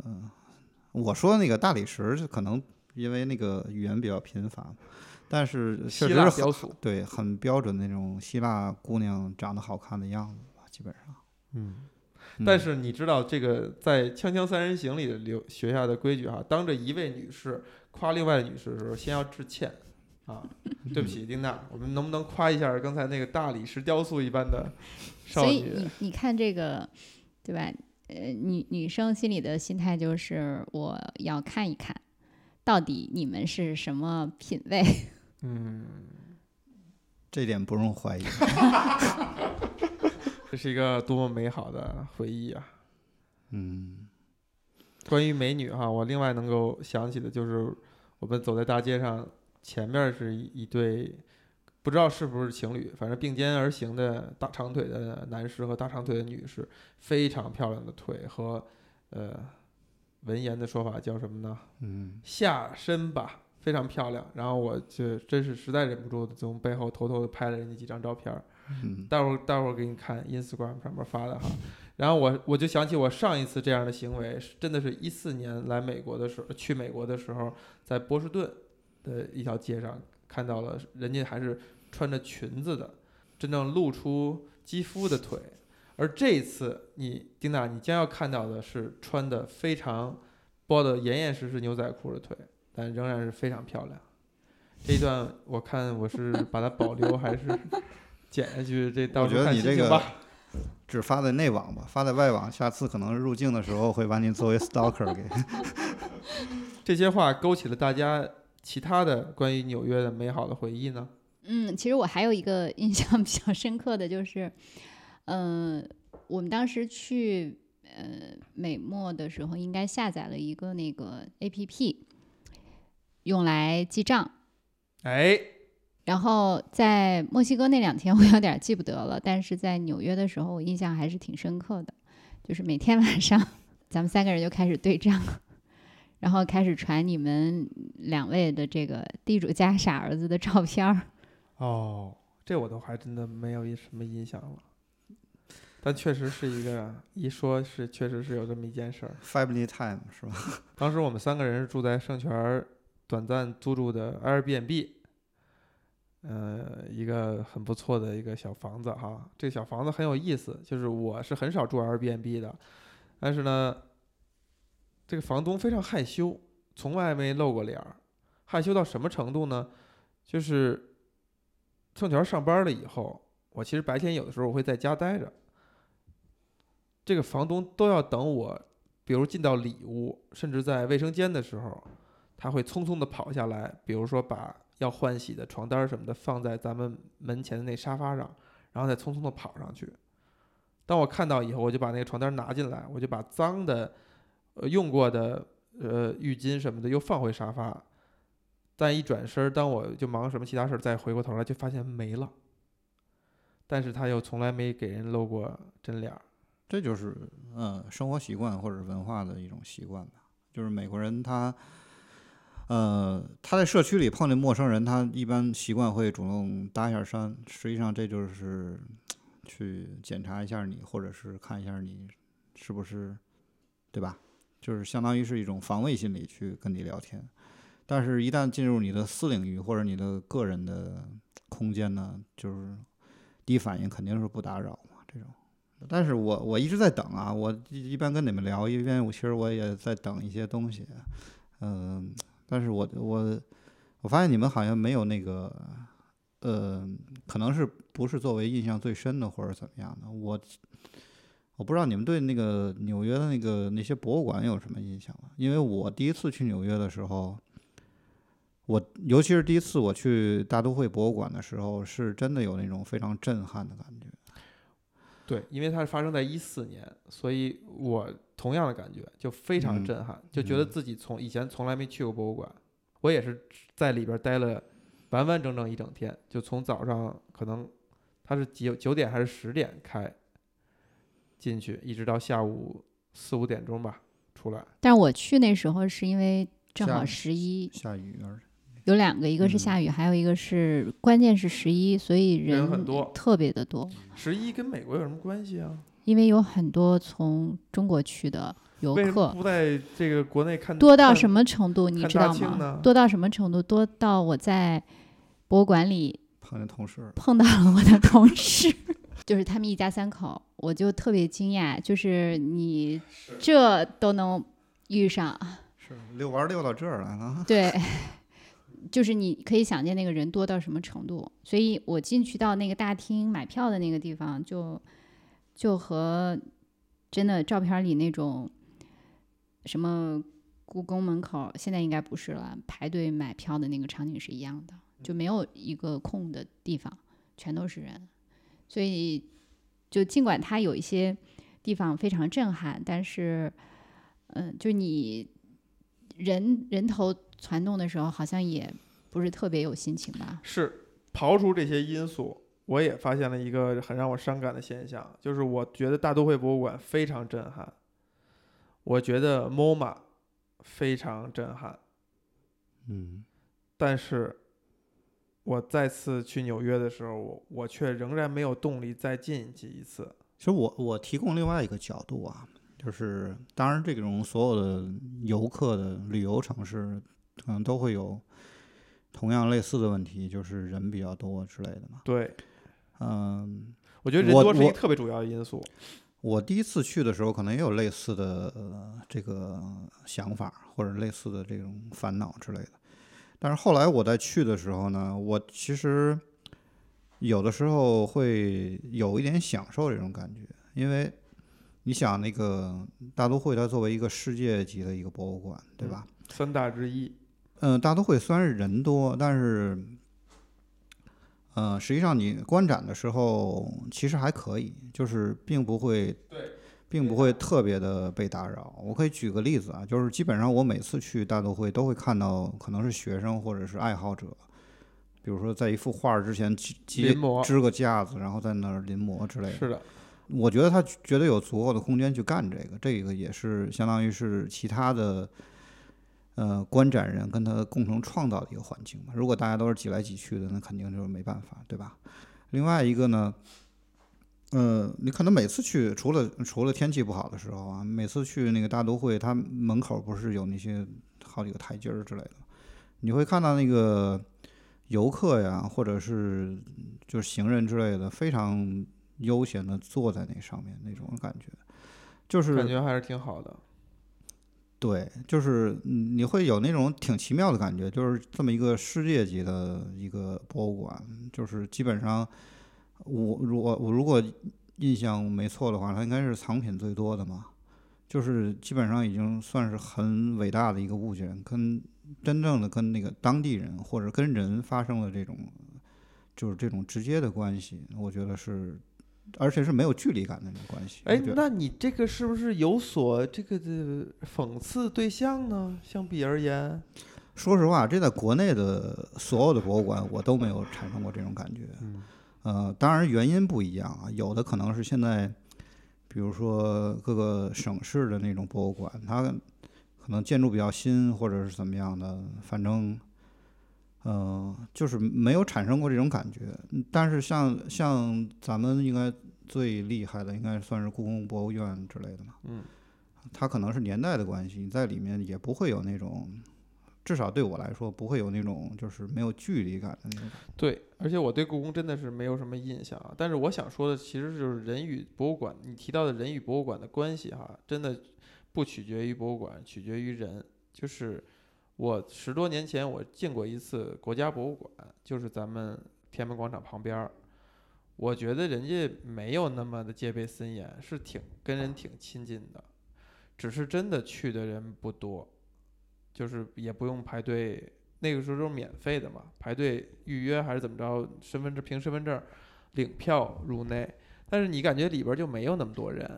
就是我们不知道为什么，是是因为它建的位置的问题，还是怎么样，我没有跟它形成一种很亲近的关系。包括我发现这一点以后，我发现我以后也没有再去过。当然，那里边的就是展品什么的数量啊和规模，确实无法跟呃大都会这样的博物馆比。但我仍然觉得它也会日常，它也会定期的更新一些，就所谓的怎么说临时的展吧，也是很有可取性的。只是又回到那个点了，就是在这个异域情调的加持下，可能我们去了大都会博物馆，或者说去芝加哥的时候去了它的美术馆，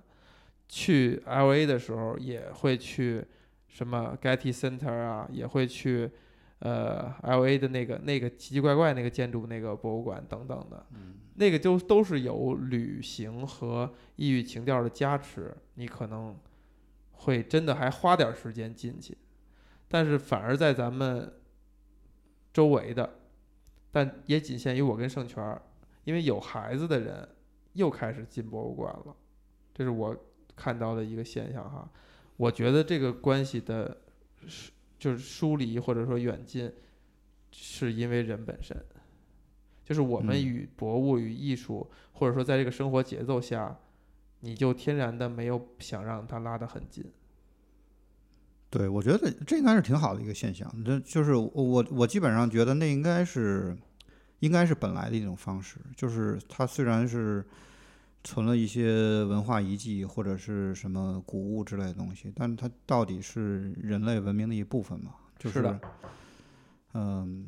不应该有那种对，而且确实你说的，一个学生，嗯一个普通人去那儿临摹一件作品这件事儿，真的是我第一次到了大都会博物馆以后，我才知道会有这样现象的。我当时印象很深，就是有一个老黑，哟，不正正确了哈，有一个黑人大叔，嗯岁数不小了，四五十岁，在那儿临一个东西，那个东西很漂亮，他画的也非常非常的真仔细，我就把它拍下来了，拍下来发到了我的 Instagram 上。结果，另外一个我在 L A 认识的一个日本小姑娘，在上边评论我说，我两个月之前去纽约的时候，她就在那儿画这幅画。嗯就是这个人，他可能就比如就是纽约的居居民，他非常喜欢这件东西，他可能会花一一段时间天天去临。后来我跟艺术家确认过哈，就是这是美术就画画的人他们司空见惯的一件事儿。他一个喜欢作品，他可能会画很多很多次，他会不停的临，他会希望那个东西就印在他脑海当中。其实国内这种情况也挺多。对我纠正你一下啊，嗯就是那就是我没有我没见过这些你世面吧？我见过在那个中国美术馆就干这事儿的，就是呃临画儿这种，呃，但是我我刚才可能说的主要一个点就是说，就是那个其他参观的人跟他这个临画的人创造一个氛围，就是互相不打扰。在国内你也你也应该，我不知道其他的地方，北京应该是你也能看到这种。但是像我刚才说的那种大张旗鼓弄个架子，地上铺块布，把那个什么啊，很饮料摊。灯摊开了，就是那种，我还真没见过。基本上就是手里拿个那个板子、本儿之类的那种画，就是感觉上怕干扰别人。对那个画的人，他会自己可能潜意识里会觉得我我这样可能会打扰别人或者怎么样的，但是实际上我觉得那是没有必要的一个想法，这只不过是大家去去博物馆去欣赏这些展品不同的方式嘛，就是互相。如果这个各种各样的方式都能够被允许的话，那这个文化场所就是一个特别棒的一个。这可能不是不是跟你有多少展品那样去衡量，但是这种这种氛围软的氛围是现在流行叫 vibe，vibe，对，这种 vibe 就中国人可能更在意别人你人这上不了。怎么看自己，呃，对，更在意一些，在意别人怎么看自己。对，或者在意这个环境，就可能不一定是真的，但是他可能会更在意，他可能会想说，如果我这样，别人会怎么看？我们说完了吗？我觉得你没聊出什么东西来。可不嘛，都都他妈陈词滥调了，是啊，那怎么办呢？一小时快五十分钟了，马上十点半你就该开会了，你知道吗？这些都是让我焦虑的东西，你今天就太焦虑了，我就是很焦虑。我我这明显就是我上次跟就跟你们说，嗯别聊太多那个 fact，知道吗？你如果不是你不能，你刚开始一上来太抽象，太抽象，你必须得从先从 fact 一点儿一点儿的奔到那个精神深处，对吧？咱们这次贯贯穿始终的一个点就叫做什么是异域情调，什么是 exotic。但是但我经常可以在这种所谓的哦、你是这个先生，那你不我早说，我经常他都提了好多次了。我经常可以在 没抓住。就这些社交平台上看到很多的人，年轻人也好，还是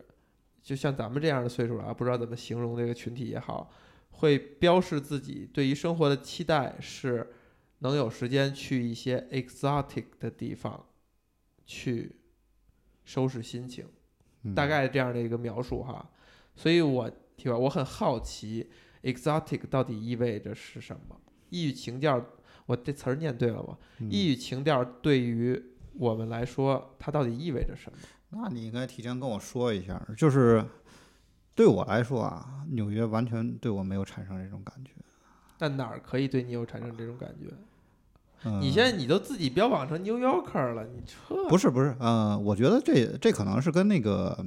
这不是，当然跟你那个心打没打开，可能是接受度也有一定关系啊。但另外一方面，跟这个城市的氛围是很有关系的。嗯你像我去有一些地方，我即使是游客去，我也不觉得是游客的味儿特别重那种，或者是游客的感觉特别重的。就是你在那儿虽然也是旅游，但是会感觉比较自在。可能纽约就是一个这种地方，但是因有的地为它天生就那样，它不存在它两个状态，就是但是它是存在的。比如说我们午夜的曼哈曼哈顿岛，午夜的第五大道，时代广场，就是跟白天不一样，而且差别非常大。白天但大家都在那儿照相照照相，就是我想说说你刚才如果说这个话题的话，我觉得可能确实不太适合，就是去聊纽约，因为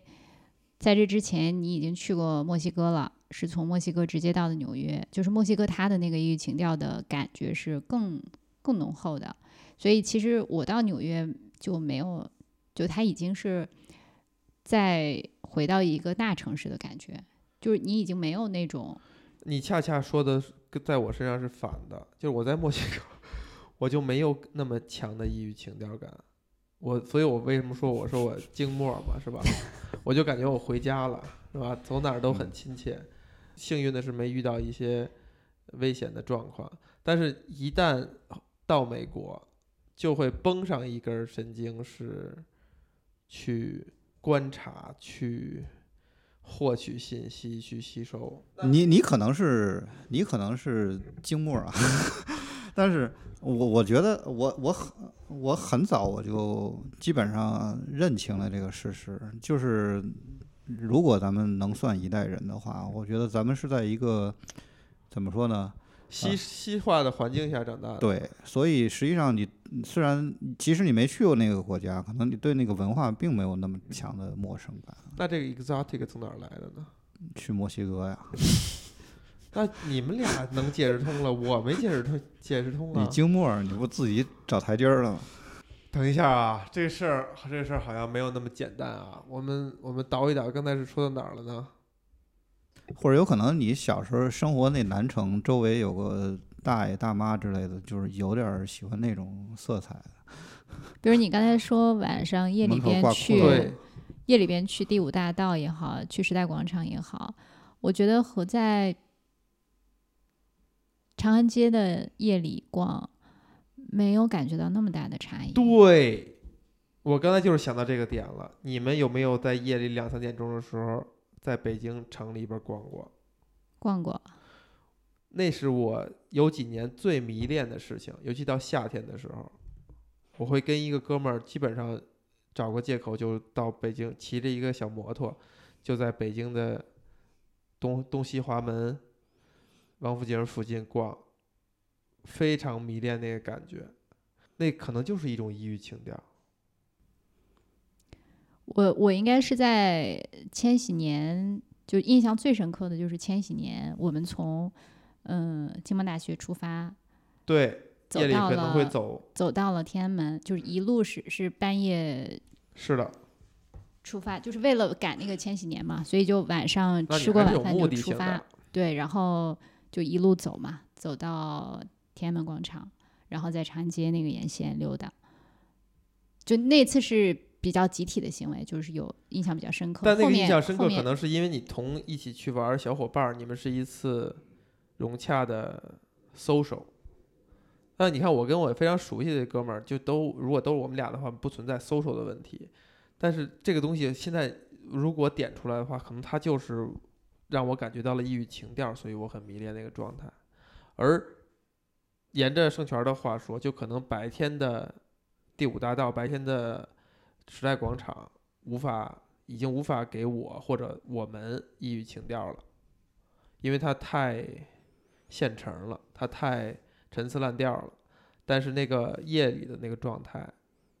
反而给了一些我我比较好奇啊，就是你如果说到异域情调的话，你像东华门这种地方，对吧？你可能白天去跟晚上去，你那个 vibe 会不一样，对吧？对，但是你那个文化上的差异感从哪儿来啊？所以说我就是在问这个问题：异域情调是什么？不是这四个字。异域情调不是说它必须是异域，他可能更在意的是那个不一样的情调，就是异不是一定是域，而是异 vibe 情情调，异 vibe different vibe。你这一句话给我整抑郁了。其实就是我觉得就是又熟悉又陌生。熟悉那个部分就是你的那个情调，啊，然后陌生的那部分就是你抑又今天又说了一句非常聪明的话，哎呀，那我们是不是把这个问题解释清楚了？就你看起来熟悉，好像是熟悉的，但是又有点陌生感。那为什么异域情调这件事情就是被我们这些现代城市的臭白领们 所迷恋呢？这个事儿，这个事儿是非常非常容易解释的，就是，嗯，你熟悉的东西，它就给你一种舒适安全的感觉。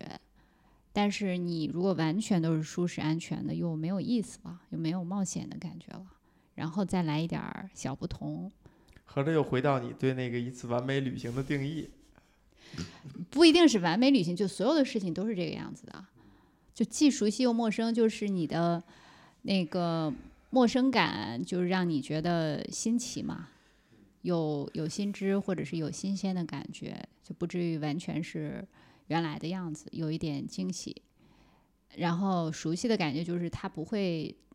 给你惊吓，不会让你觉得完全接受不了，还和你呃熟悉的东西有一些联系，这就你接受起来它就很容易。所以这种事情，就所有的事情，不管你是看过的书还是作品还是怎么样，反正能给你这种感觉的东西吧，它就都是好的，你就会都觉得这种东西就是，哎，好像是我的。菜对其实人人都是一样的，其实我并没有理解你们俩在讨论什么。就他要想解释一下什么叫异域情调，然后为什么异域情调会吸引一个人。我觉得他是想形容这件事情，但是用错了一个词儿。哎，你成功的吸引了我的兴趣。然后呢？你你的你如果你如果想另外一个同义词去替代这个异域风情，你会用什么呀？我可能会用的是惊喜，提供更多可能这样一个东西。我觉得它可能是一类的东西，有可能吧？但是没有熟悉的那一部分。丁娜，你刚才总结的非常好，我很认可。就是比如说，我不是一个很愿意出去玩的人，就不很少主动出去玩。但是，一四年去美国这事儿是比较主动的，而且不是一个有很强烈理由去的。这个过程，真的就源于刚才盛权描述的，就是从小受到了这个文化的影响，有很多东西你是熟悉的，所以你对它产生了一些熟悉之外的好奇。嗯你需要可能潜意识里你希望去印证一些东西，你希望去求证，希望去身临现场是这样的，一些东西。你去了以后，发现跟你想的有一些是一样的，有一些是有非常大的区别的。那个过程可能是一种惊喜，也可能是一种祛魅，也可能是一种完成心愿，甚至也有可能是一种呃又创造了一些节外生枝的东西。就这个东西是它的所有一切事物的根基，是在于你对它的了解和那个文化对你的影响。嗯当你去一个你完全不知道的地方，你可能什么也看不到，也可能什么也记不下来，你就回来了。当然，这个可能跟那个密度也有关系啊，就是说你这个文化符号摄入的密度 也有关系。你要是硬要说在纽约的话，可能是看那些 musical 的时候，可能会有一点这种感觉，就是完全，我觉得那个东西应该是完全在中国文化里很不一样的一个东西。对，但是为什么我对它的是很迷恋的呢？就是因为那个东西，你看红磨坊对候没那个东西的有那种感觉，变种，对我从小造成了很深的影响。很多造对我造成很深影响的电影是从 musical 过来的。《狮子王》虽然是先有的动画，再有的电影，但是那个那个电影的不是先有的电影，再有的再有的音乐剧，但是那个电影是按一个音乐剧的结构、音乐剧的方式去呈现的，而啊早就你接受了这个东西了。这个接受无论是机缘巧合，还是真的你基因就是跟这个东西契合的，包括《红磨坊》这个电影也是一样，就是你你谋冥冥之中早就跟他达成了一种共谋，就是你你们俩之间是有是有纽带的，所以你就天然接受这个东西。当你在现场看到了这东西的时候，你找到的就是一种哦，非常大的满足感。非常大的满足感和再上一个层次的那种信息量。就如果你完全没看过，就很多人去看音乐剧是为了打个卡，或者说就为了体验一把的话，他不会有这种之后的东西，他就会哦就是这样就完了。哎，跟人形容就是哎呀不错不错，我看了什么什么。但是我是有一种加重的感觉，就是那个底层的东西满足我以后，发现它有额外的信息量，这个东西就给我了极大的嗯，满足和冲击。那以后的孩子可能会更惨，是吧？因为现在各种文化他们都很轻易的能得到，对，而且都很像，越来越像。可能惊喜对于他们来说越会越来越少。对，这个其实让我想到一点，就是有有一个说法是说，欧洲人或或欧呃欧洲人太笼统了哈，就是比如说，呃，比如巴黎吧，或者说像呃罗马、呃呃米兰这种历史悠久的城市的人会说，将来欧洲大陆就是整个世界的迪士尼乐园，因为其他地方会越来越长得差不多，会一样。新的城市，大家建高楼大厦或怎么样，真的留下来的所谓的能让大家去游览、去参观的东西，是那些已经被人类生活淘汰的老建筑、老物件，它没有那么高的效率了。但是因为一些政策上的保护，把它们保留下来了，反而变成了我们可以参观的奇观，更像是你去迪士尼乐园玩一圈儿。但如果用这个来定义的话，其实可能你感觉纽约有一天也会被淘汰，而就是因为我们有这样的经历，你当你去游览纽约的时候，你会觉得它是独一无二的，是不一样的。这个我可能不是很同意啊，因为当然你要是把时间线拉得够长的话，什么文明都是有盛有衰，对吧？但是我我在纽约待的有限的时间里，我没有觉得那个城市会会往下走或者衰败的那种感觉。嗯，可能这个也是它魅力之一吧，就是是不是它的那种魅力还是人的魅力？其实刚才谈的就是欧洲可能有一些魅力不是人的魅力，而是那个地方的，就是街道的魅力。就随便一块石头，哇，就讲到就讲到一一千多年前的事情了。嗯，就是如果你把人作为一个群体的话，它是对的。嗯，就是可能是那个城市里的人共同塑造的一个氛围吧，让这个城市更有 vibe 是不是？对，而且就是一可能我觉得至少在美国达到了一种聚集效应，甚至我可以说在美国加上欧洲达到了一种聚集效应。因为我我刚去的时候有一点比较惊讶，就是我发现纽约居然有这么多欧洲人，就是感觉是吧？大家都是进城打工的，来来自世界各地那种感觉。啊，你感觉啊跟他们融在了一起，对也是进城打工。来自四面八方，我也是一个目的来到这里，就是有一种生命共同体的感觉。虽然来自不同的文化，虽然腿没有别人长，啊，头发还没我黑呢，你现在也不够黑吧。这基本上能秒杀半个欧洲吧，至少从发量上来说可以。